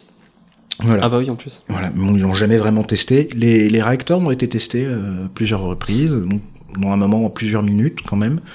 Euh, je pense que les gars euh, qui étaient là, ils ont pas touché trop leur retraite, hein. Non, Euh, bah non, ni leurs peine, enfants, hein. hein, ni leurs petits enfants. Ils ont eu des enfants après. Euh, Pas conseillé. Ouais, comme je disais, c'est pas conseillé. Mais mine de rien, ça a quand même permis quelques avancées technologiques, notamment avec le nouveau développement de nouveaux matériaux, notamment des céramiques, pour euh, pouvoir permettre de résister à de telles pressions Mm. et à de tels euh, niveaux de chaleur. Ça a dû être utile pour la, tout ce qui est lié aux missiles hypervéloces et Voilà. justement tout ça. Voilà, voilà. Il- Comme les il recherches de fallait- Mengele en génétique. Il fallait qu'ils trouvent une utilité Non, quand ça, même ça pour justifier euh, ce budget. Quoi. Je ne le pense pas, hein, c'était une, une mauvaise blague, excusez-moi. Mais voilà, c'était pour, euh, pour conclure un peu, voilà, avec Ah, un projet qui était Ah, peut-être bah, moins rigolo, mais qui est assez Non, mais c'est rigolo de Ah, se dire on a failli tous péter les parce qu'il y a un ingénieur qui avait probablement trop bu ce Oh, ils soir-là. étaient plus qu'un. Je pense qu'ils étaient plus qu'un. Mais voilà, les années 50, il y a eu plein de projets, des tanks atomiques, Des, avions atomiques. Des trucs euh, complètement Enfin, fous. hein. les mecs étaient quand même assez perchés. On n'est pas passé pas trop loin de la catastrophe hein, quand même dans les années 50. Tout à fait. Voilà. Donc euh, on va peut-être conclure, je pense. Bah ouais, va- on a eu Bah une oui, heure- oui, une heure vingt à peu on près, est ouais. arrivé Ah, au parfait. un peu Eh, niveau timing, c'est voilà. pas trop On va mal. peut-être faire quelques cours. On est bon. mais voilà. On est bon. Bon bah, bah parfait. Bah merci de nous avoir écoutés. J'espère que ça vous a plu. Vous avez vu, c'est un petit peu plus décousu, un peu moins sérieux, mais bon voilà, c'est l'été. Là, il doit faire à peu près 40 degrés euh, Alors. chez vous. On commence à atteindre les 32 degrés. On Ok. était ok. parti Donc, à j'ai 30 à peu près. On manque un peu d'air. Voilà, là c'est un peu Un compliqué. peu. Donc euh, merci de nous avoir écoutés. Merci pour vos intentions, votre attention. Comme d'habitude, où est-ce qu'on peut nous joindre? Ou vous pouvez nous joindre euh, sur le compte Twitter at euh, podcast-du-bas Damoclès. Voilà. Vous pouvez nous joindre par email, donc podcast.damoclès at protonmail.ch. Euh, c'est déjà pas mal en fait. Voilà. Euh, Puis encore merci pour euh, vos retours, euh, N'hésitez pas. vos critiques, vos conseils. Surtout, n'hésitez pas. On a essayé de travailler un petit peu sur le matos d'enregistrement. J'espère que la qualité donne. sera de meilleure. Mm. Pareil, n'hésitez pas à partager, n'hésitez pas à nous recommander à des amis, à nous laisser des, des étoiles sur iTunes ou ailleurs. Mais voilà, n'hésitez pas vraiment. euh, si ça vous plaît, euh, voilà, nous on est vraiment inscrits dans le temps long. Là, c'est le quatrième épisode au total, donc euh, Mm. voilà. on va On, continuer. On va a une liste quand même de pas mal de choses. Tant qu'il y a du whisky à goûter, Voilà. en fait. euh, Et Un tour du monde des whisky. euh, ouais, là quand même, risque d'être mort avant. Euh, donc euh, encore merci pour tout, merci pour pour votre attention, merci pour votre écoute, merci pour votre bienveillance. Merci à Scotch Bien Pour la musique. Pour la Ah, musique, les jingles, évidemment. notamment la, la Marseillaise au cas où qui, euh, qui a toujours autant de succès. qui a hein. toujours autant, su- autant de succès. Et on vous dit au mois prochain pour le prochain euh, podcast euh, qui sera consacré à un autre sujet plus sérieux cette fois-ci parce que ce sera fin août, ce sera la rentrée. Merci à tous. Allez, bonne Allez, écoute. À merci. bientôt. Salut